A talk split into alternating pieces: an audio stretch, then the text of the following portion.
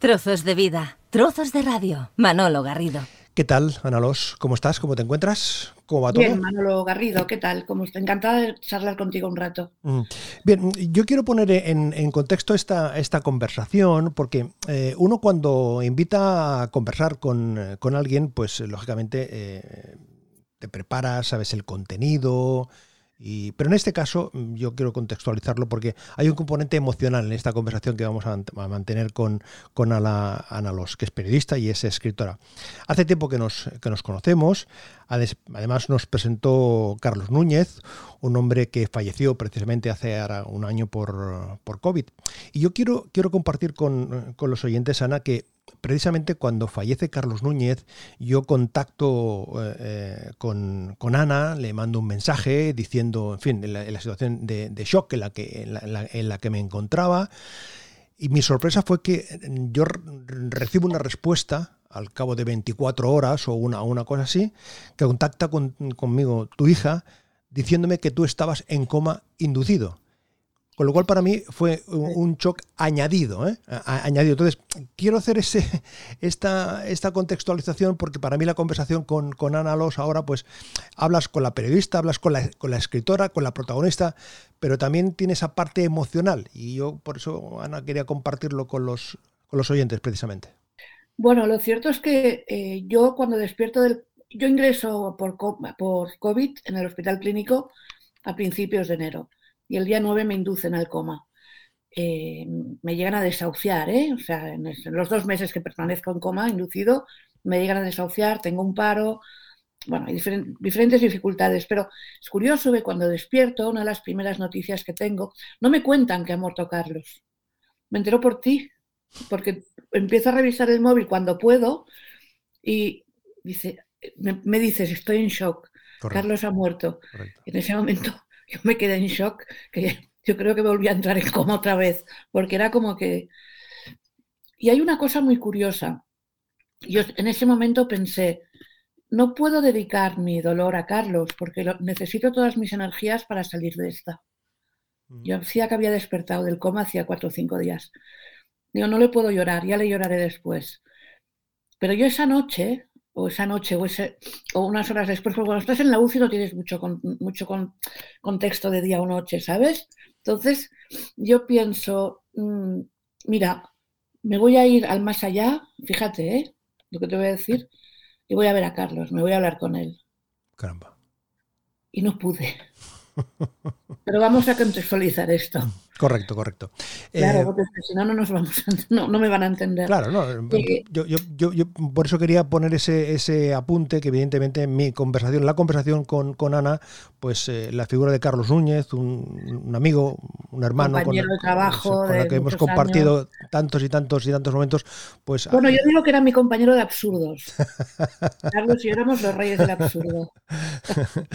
pues como decíamos, eh, Ana Alós ha escrito un libro mm, que tiene un nombre que ya, en fin, lo dice, lo dice todo, ¿no? O sea, muerta un rato, con lo cual ya el, título ya, es un título que, que te llama la, em, la, atención, o llama la atención eh, incluso la continuación, cuatro viajes entre la vida y la muerte. ¿Esto no es, Ana, una, una memoria? Es una crónica contada en primera persona y en presente. ¿Por qué es una crónica? Porque yo lo cuento al principio del libro, escribo este libro para no olvidar. Porque tú sabes que cuando perdemos a alguien, mm, por ejemplo, yo ahora me centro en mi padre, que murió hace como 15 años, y a mí su rostro se me desdibuja. Los rostros los perdemos con el tiempo. fíjate que no perdemos las palabras, los olores. Pero las imágenes. pero el rostro se nos desdibuja. Date cuenta, a veces unas manos las recordamos, pero no un rostro. Una cosa curiosísima, que además es lo que más vemos de, de nosotros, ¿no? Entonces, pensé, ¿y si me olvido de todo lo que me ha pasado? Y lo escribí. ¿Y cómo haces eh, ese, ejercicio de recordar lo, vivido? Eh, es una catarsis brutal, sí. Sí, sí, lloré mucho escribiendo este libro. También me reí, ¿eh? pero fue una catarsis. Porque, mm, mira, los meses en coma, tú no te enteras de nada. conscientemente, porque la lo inconsciente está en el libro, que son mis viajes al más allá. Pero lo malo es después, cuando estás recuperándote y sobre todo cuando llegas a casa. Eso es durísimo. Eso es muy duro. Escribo este libro para no olvidar, porque la mente mm. tiende a borrar los eh, peores momentos de la vida. Yo al menos me esfuerzo en ello. Si olvido que he muerto y vuelto a vivir, si olvido que mi familia y amigos han estado a mi lado, si olvido que he tenido que aprender a caminar de nuevo, si olvido que he estado meses sin poder levantar los brazos, sin poder abrir una botella de agua o sin poder escribir una frase entera, este libro me lo recordará. La COVID-19 es una enfermedad, de ahí su artículo femenino. Yo me he concedido una licencia y lo trato en masculino, por lo de virus. Además, en mi razonamiento visual me encaja más el COVID que la COVID.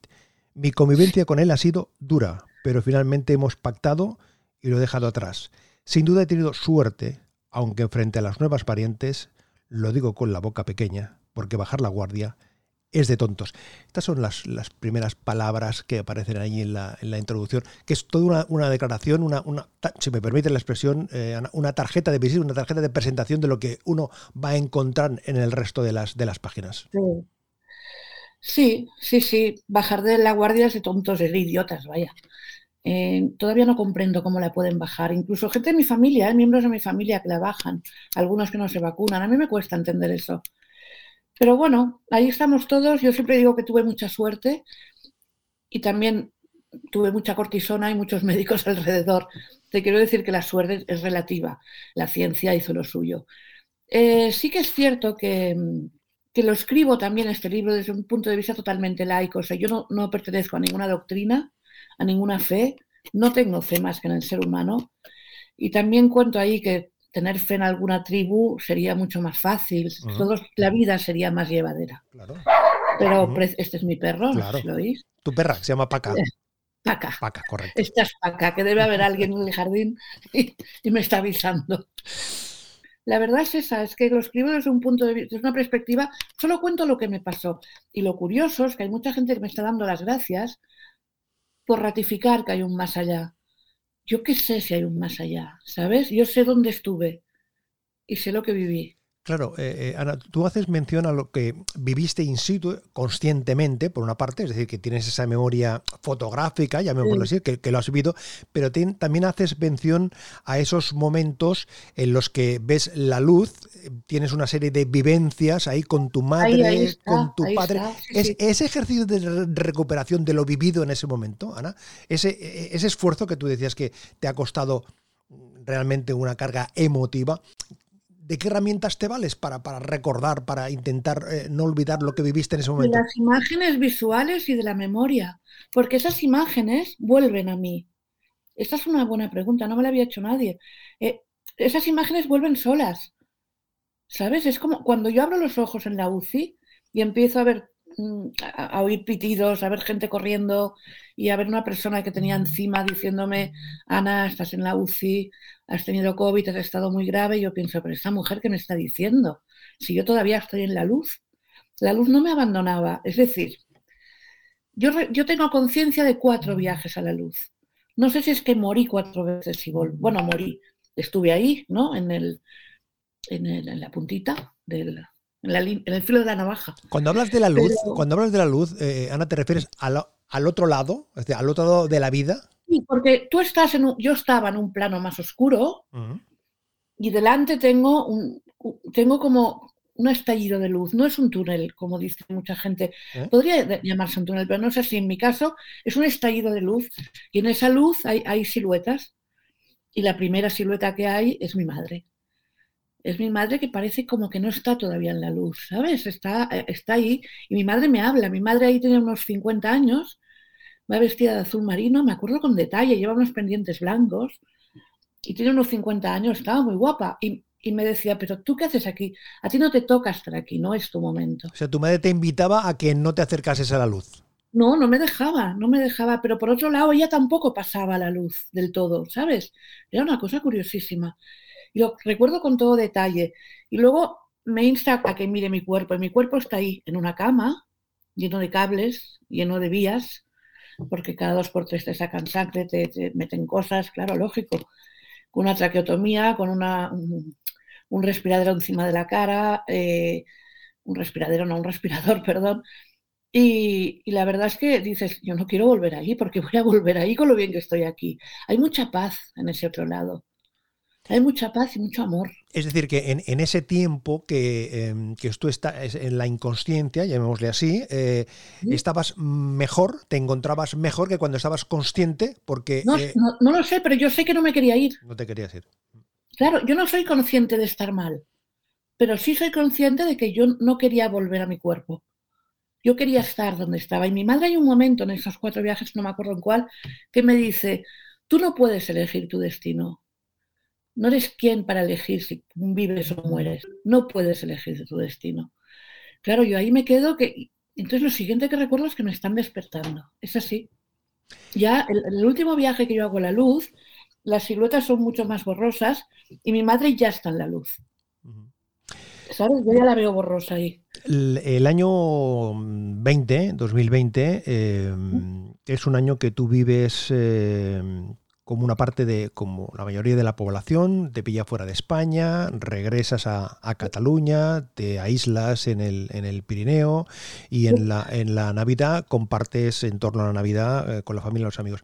Tú eras consciente de que existía el virus, que te habías protegido, que te habías aislado, tu protección no llegó a ese momento de la Navidad, ese encuentro con, la, con los amigos, con la familia, ese panetone ahí que, bajé, la guardia tres horas, Manolo, tres horas. Comimos al aire libre para no contagiarnos, para estar más seguros. Vinieron a tomar café a casa, por no decir que no. Lo que pasa es que ya hay dos que llegaron contagiados y aquello fuera de bacle, ¿sabes? Lo pillamos todos, siete personas pillamos COVID. La única ingresada yo, ¿eh? Pero bueno, un día, un, día.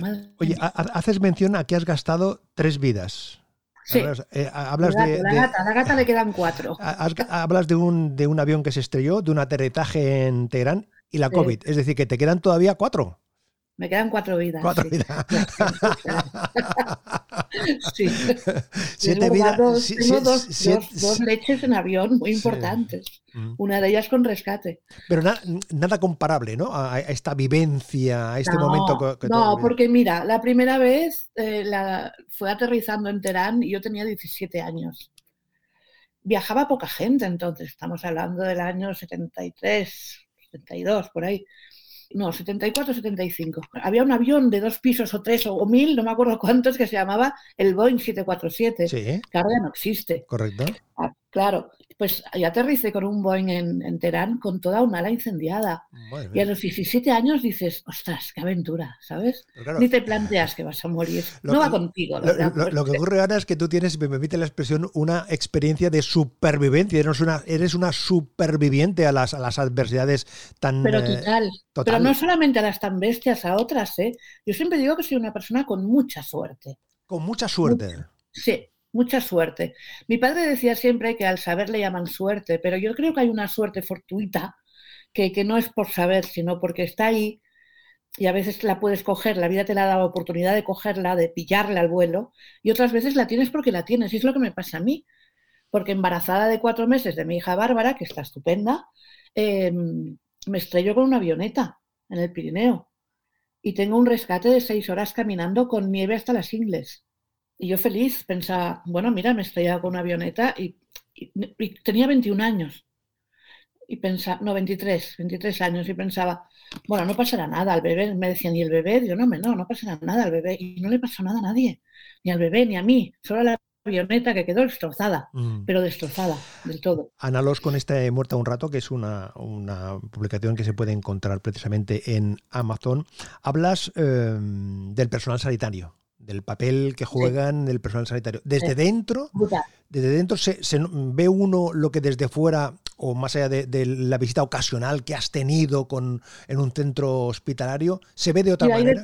pero yo te diría que el 95% del hospital clínico es indescriptible. O sea, su dedicación, su buena cara, su buen humor. Porque piensa una cosa, cuando tú dependes de los demás, y dependes de todo, ¿eh? desde que te laven de aquí a los pies, ¿eh? o sea, de absolutamente todo cuando tú dependes de los demás, el baño de humildad que tienes que hacer, el ejercicio de humildad, es brutal, ¿eh? esa situación, de, esa, situación de, dependencia absoluta, ¿no? De dependencia absoluta. Claro, claro, hay personas que tienen una vida así, pero yo, por ejemplo, tú, que tenemos una vida que vamos regalada en ese sentido, en el sentido de la salud, o sea, de alguna manera, ¿no? Em, caray, de repente dependes y dices, ¿y ahora qué hago? Y lo único que puedes hacer es aparcar la soberbia, ser muy humilde y dar las gracias. Realmente. A mí me decían, ¿Mm? me decían, ¿por qué no das las gracias en nuestro trabajo? Digo, ya, pero es que lo hacéis con buena cara. Y hacéis cosas que yo no sé si sería capaz de hacer. Claro, ¿Sabes? imagino que desde esa vivencia, Ana, cuando oyes eh, razonamientos y mm, discusiones sobre si hay que ampliar los recursos para la sanidad pública, eh, por tu experiencia, mm, ¿estamos faltos de, recursos? Pero si es el único sitio donde deberían ampliar recursos. La salud es lo más importante que tenemos, la salud. Y lo segundo, la capacidad de poder estudiar, o sea, el acceso a la educación. No me salía el acceso, el acceso a la educación. Esos deben ser Pero los la pilares, esos deben ser los pilares, los pilares, la educación, la, la salud y, la, y la educación. Tú Sí, hablas, porque la educación es la que te permite elegir. Ana, tú, tú, libertad, hablas que más que eh, dolor, ¿tenías miedo a morir? No, yo, yo ¿O tampoco tenías miedo dolor. a morir? Dolor no pasas en ningún momento con el COVID, ¿eh? En ningún momento hay dolor. No, no, no. Yo, el único momento que tengo miedo a saber si volveré a estar en mis 100 es cuando estoy en planta ya. Cuando ya puedo ir a un lavabo, bueno, acompañada y tal, pero cuando más o menos me dicen pronto te irás a casa. Entonces es cuando empiezo a temblar. Es cuando eres más consciente de lo que, de lo que te Claro, ha pasado, de lo, que, de- lo que estás viviendo. sales claro, es que piensa una cosa, sales del coma que no tienes un solo músculo, el corazón, porque yo aguanté porque tenía un corazón muy fuerte y porque soy una persona fuerte, porque yo, yo entré en, en UCI habiendo caminado durante años muchas horas diarias y habiendo hecho deporte y ejercicio. Que por favor, eso sí que es un mensaje que quiero transmitir. No os olvi- olvidéis sobre todo de caminar, porque caminar es cuando el cuerpo dice, venga, va, estoy activo y doy mensajes, y, y el corazón va dando mensajes a todas las partes del cuerpo. Y yo sobreviví por el corazón. Haces mención a momentos, a sueños, eh, un Sí. barco, una casa, eh, un Me dio tal- una rabia un- despertarme un tal de ver Jordi-. Eso lo, eso lo llevo fatal, todavía lo llevo mal. Pero eh, eh, ¿ha sido siempre uno de tus sueños eh, no alcanzados el tener barco, Ana? Lo ha sido durante muchos años. Luego cuando he navegado con amigos me he dado cuenta que es mejor tener amigos con barco que tener barco, porque es muy esclavo. Pero te tengo que decir que cuando mi hija me dice, cuando yo le dije, Bárbara, por favor, sacar el barco de Ibiza que me va a costar una pasta, Sí. el amarre en el puerto de Santa Eulalia, me dice, mamá, no tienes barco. Digo, perdona, tengo un barco que se llama Contiki. Con Y eso era una Contiki, ¿eh? Mm. Sí, Una sí, balsa de troncos con una vela. Y me dice, ¿de verdad que no tienes barco? Lo siento. Digo, bueno, ya hablaremos cuando esté mejor, porque Y- mira y- que decir que no tengo barco. ¿Y la o sea, casa en la Sardaña y ese tal Jordi? Que es algún... bueno, he ido, no, no, no, no lo conozco. Que, que se quería casar conmigo a cambio de que yo lavara y planchara. Digo, pobre tío, lo tiene claro. Pues he ido, no, pero la casa del Jordi, que no sé si existe, he ido a, a buscarlo. Mira, mañana iré otra vez. Y siempre está cerrada.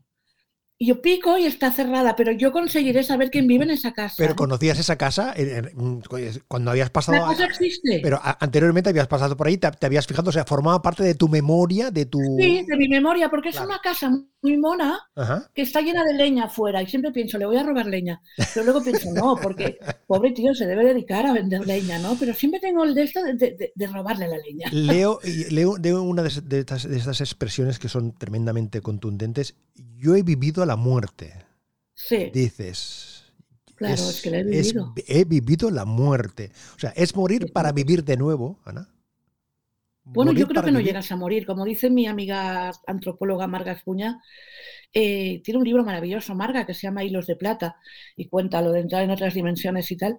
Y yo creo que sí, que entras en otra dimensión, entras en un mundo paralelo que desconoces, pero no llegas a morir porque tú vuelves. O sea, ese llegar. Yo luego en mi, en mi ficha médica, en mi expediente, veo que he tenido un paro, que han tenido que correr porque me estaba asfixiando, porque no sé qué pasó, se, se desconectó todo y estuve como tres minutos sin oxígeno.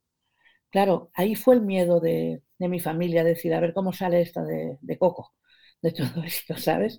Y no, no, mira, de razonamiento salí bien, no salí mal. Eh, de agilidad mental, ¿cómo, cómo, mm, cómo te, cómo te sientes? ¿Cómo te encuentras? ¿Sí? Sí, ¿Has tenido Mira, que hacer ej- escrito- ejercicio de recuperación también mental? eh, es muy bestia.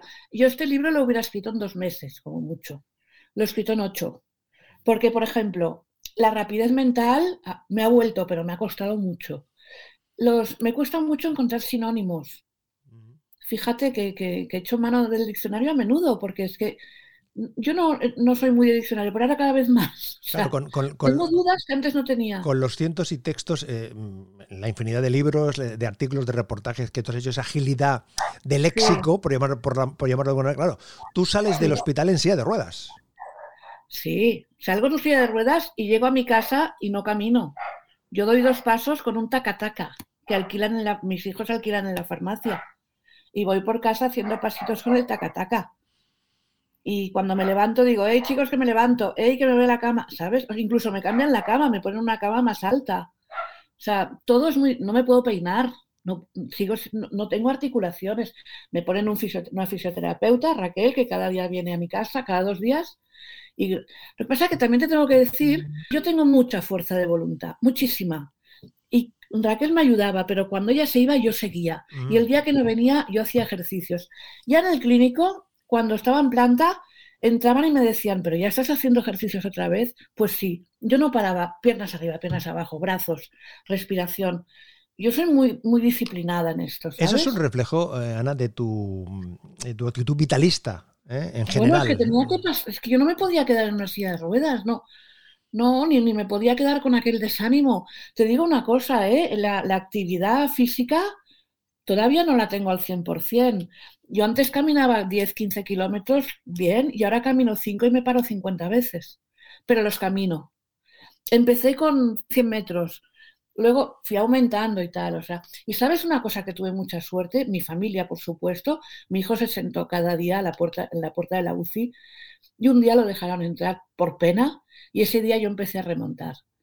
Eso te lo comento porque los protocolos de UCI son muy, muy, muy severos. ¿Lo notaste tú? ¿Notaste cuando te toca la mano a partir de ahí? O sea, ¿notaste esa, esa transmisión? El brazo, Abrí los ojos, lo vi sonreír con los ojos, porque yo allí solo veía ojos, no ves nada más.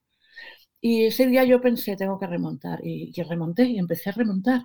Incluso pedí que me lavaran el pelo y me lavaron el pelo en la UCI con una palangana y con unas lavativas, imagínate.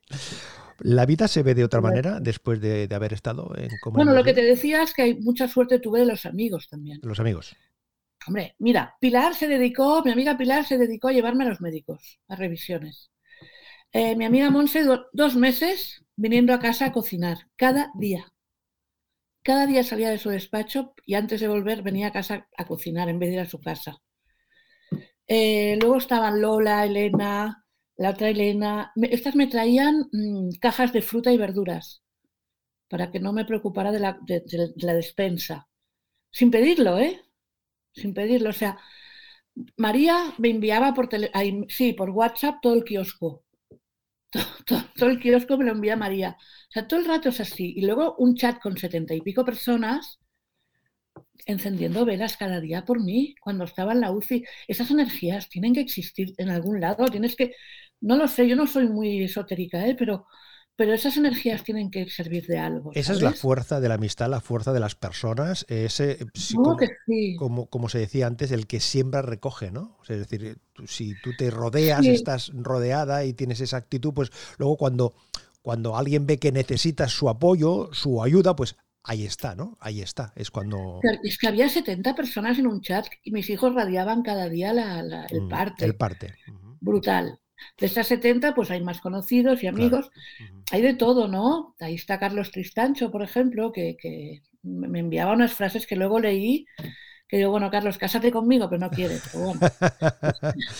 no por, nada, ¿eh? sino por mm. las frases. Porque, como, te decía Ana, ¿la vida se ve de otra manera después de, estar en coma inducido? O sea, ¿te ha cambiado la mirada o te, ha ampliado la mirada? Tengo que ser sincero, no, te tengo que ser muy sincera ahí.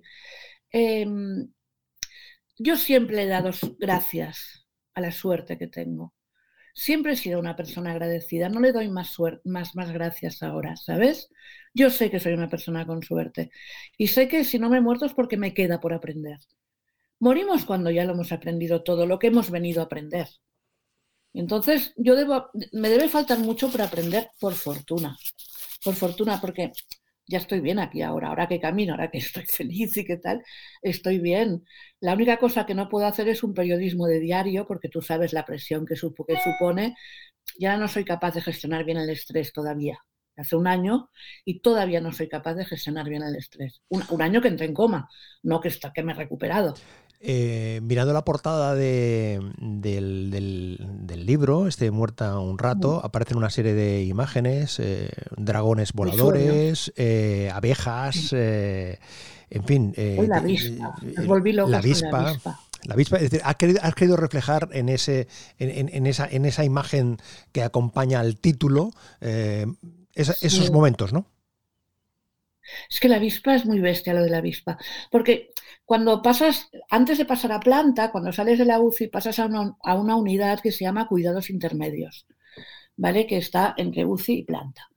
Y ahí es donde yo de repente digo, nada más llegar, digo, por favor, hay, una, hay un dragón en la ventana con una cabra entre las, entre las garras, pero no me importa porque el dragón está al otro lado del cristal. Pero dentro hay una avispa. Y me dicen, no hay ninguna avispa. Yo digo, perdonar, pero hay una avispa. Me voy a dormir con la boca abierta, me va a picar la avispa y me voy a asfixiar. Y ya oigo una voz hondureña, bueno, así como latinoamericana, que dice, pues solo le falta esta que le pique una avispa. Oh. Y, ahí me da un ataque de risa. Y me pongo a reír. Y se me salta el tapón porque me río, el tapón de la tráquea porque me río. Luego jugaba yo a, a, toser y que saltara el tapón y a, buscarlo. Busca Wally. No, no, ha habido momentos muy divertidos, ¿eh? porque me los he montado. Oye, eh, Analos, ¿tu reencuentro con Paca, con tu perra Paca, qué tal? Bueno, el mío brutal, o sea, lo recuerdo con piel de gallina. Lo que pasa es que los perros no tienen concepto del tiempo. Del tiempo, ¿no? No tienen ese concepto tecnocrático que tenemos nosotros del tiempo. A ellos les da igual. Tú fíjate que cuando tienes perros sales de casa, tardas 10 minutos y el recibimiento es el mismo que se tarda un año. O sea, se te tira encima y es el mejor recibimiento del mundo. A mí ningún hombre me ha hecho este recibimiento. Em, dices en la dedicatoria, Bárbara, Albert y Esther, por lo que les hice pasar sin quererlo. Sí, lo pasaron muy mal. Muy mal. Son mis hijos y mi hermana. Sí, sí, les tenía que dedicar este libro, porque lo pasaron muy mal. Estuvieron allí al pie del cañón y pobres. Yo no me enteraba, pero yo sí. Eh, Ana, ¿es un libro que hay que leer con prudencia, con aprensión? Con voluntad de conocer esa, e, e, esa parte que tú relatas con, mucho curiosidad, con curiosidad. Con curiosidad, sí. Con aprensión, no, no es ningún drama. O sea, yo, yo no puedo hacer un drama de mis muertes. A ver, intento explicarme. La muerte no es un drama, la muerte es un tránsito. Esto es quizá lo que he aprendido. Eso quizá, mira, me, me he detenido un poco porque quizá lo que he aprendido es eso, que la muerte no es más que un tránsito y que al otro lado, si es verdad, se está bien. Y si no es verdad, ¿qué más da? Que más que menos conocemos a alguien que ha enfermado o ha fallecido de, COVID, que es, que es lo que tiene esta, esta pandemia, esta eh, que es tan universal, ¿no? que quien más que menos en su entorno de la familia, de los amigos, siempre has tenido cercano. Leer este libro nos puede ayudar para comprender no solo el desarrollo de la, de la enfermedad en sí, sino las vivencias, lo que vive alguien que ha estado precisamente inducido en coma? Claro que sí, porque sobre todo después, porque mira, los que estamos en coma y, y estamos a punto de morir, todos vemos esa luz blanca. Yo cuento en el libro que esa luz blanca, se han hecho experimentos con ratones y cuando están a punto de morir hay unos destellos de eléctricos cerebrales que puede ser que pasa eso. Lo tengo que dejar en constante porque la ciencia es la ciencia yo le explico a un médico lo que me ha pasado y me dice, bueno, son los medicamentos. Pero luego coge, cojo el bibli pillo bibliografía por ahí y hay médicos que escriben sobre esto. También los menciono en el libro. Gente que de verdad cree que esto sucede, ¿no? Em, yo lo que eh, tengo más conciencia de muerte, porque no sé qué nos pasa, que a veces, a veces pensamos que no nos vamos a morir nunca, ¿verdad? Cuando nos encontramos bien, dice, yo, ¿cómo me voy a morir yo? Yo no me muero, ¿qué coño? No me muero yo. ¿Sabes? Pero sí, sí, te vas a morir, es que te vas a morir y no pasa nada. ¿Has querido ojear el libro en algún momento, después de cuando ya han pasado todas las correcciones? Sí, lo he ido ojeando, sí, cosa que no había hecho con ningún otro libro que he escrito. Fíjate. Y este sí, porque no me quiero olvidar. No quiero, quiero recordar todo lo que me pasó. Todo. En el clínico están encantados con mi libro porque es la visión del, del enfermo. Me están agradeciendo mucho, sobre todo, que le haya puesto cara al virus y al personal sanitario porque los menciono, Alba, Ana, el, camillero cubano, no me acuerdo de su nombre, pero el camillero cubano que le dije, tío, es porque me ves así, que si no, nos marcábamos tú y yo aquí un pase que no veas. Era guapo hasta el dolor. Yo pensaba que venga el cubano, por Dios, que venga el cubano. Después de este libro, ¿piensas en escribir más cosas sobre otras cuestiones de la vida? no, no, yo solo mi objetivo es escribir. ¿eh? ¿Estás ahí cocinando ya alguna... Sí. ¿Algún, Mira, te voy a decir una cosa. He escrito crónicas, artículos, reportajes, ensayos, eh, guías. Nunca he escrito una novela. Llevo tres años con una novela y es el mayor reto literario que me he puesto en mi vida. ¿Y estás en ello? ¿eh? ¿Estás en ello? ¿Estás en la, en la novela? Estoy en ello, pero yo no sé, es muy difícil escribir una novela, ¿eh? mucho. O sea, Luis Racionero, antes de morir, pobre, un año antes de morir le dije, Luis, ¿qué pasa con tu novela? Que es que no avanzas. Y me dice, no me digas esto, ¿eh? porque es muy difícil una novela. Y con una novela no, no, se, no, se, no se bromea. Pensé, ostras, tienes razón. Y yo, yo le dije, no puedo con la mía. Dice, ¿lo ves? Dice, ya te ayudaré. Bueno, bueno, murió, ¿no? Pero cuesta, cuesta una novela y es mi reto ahora.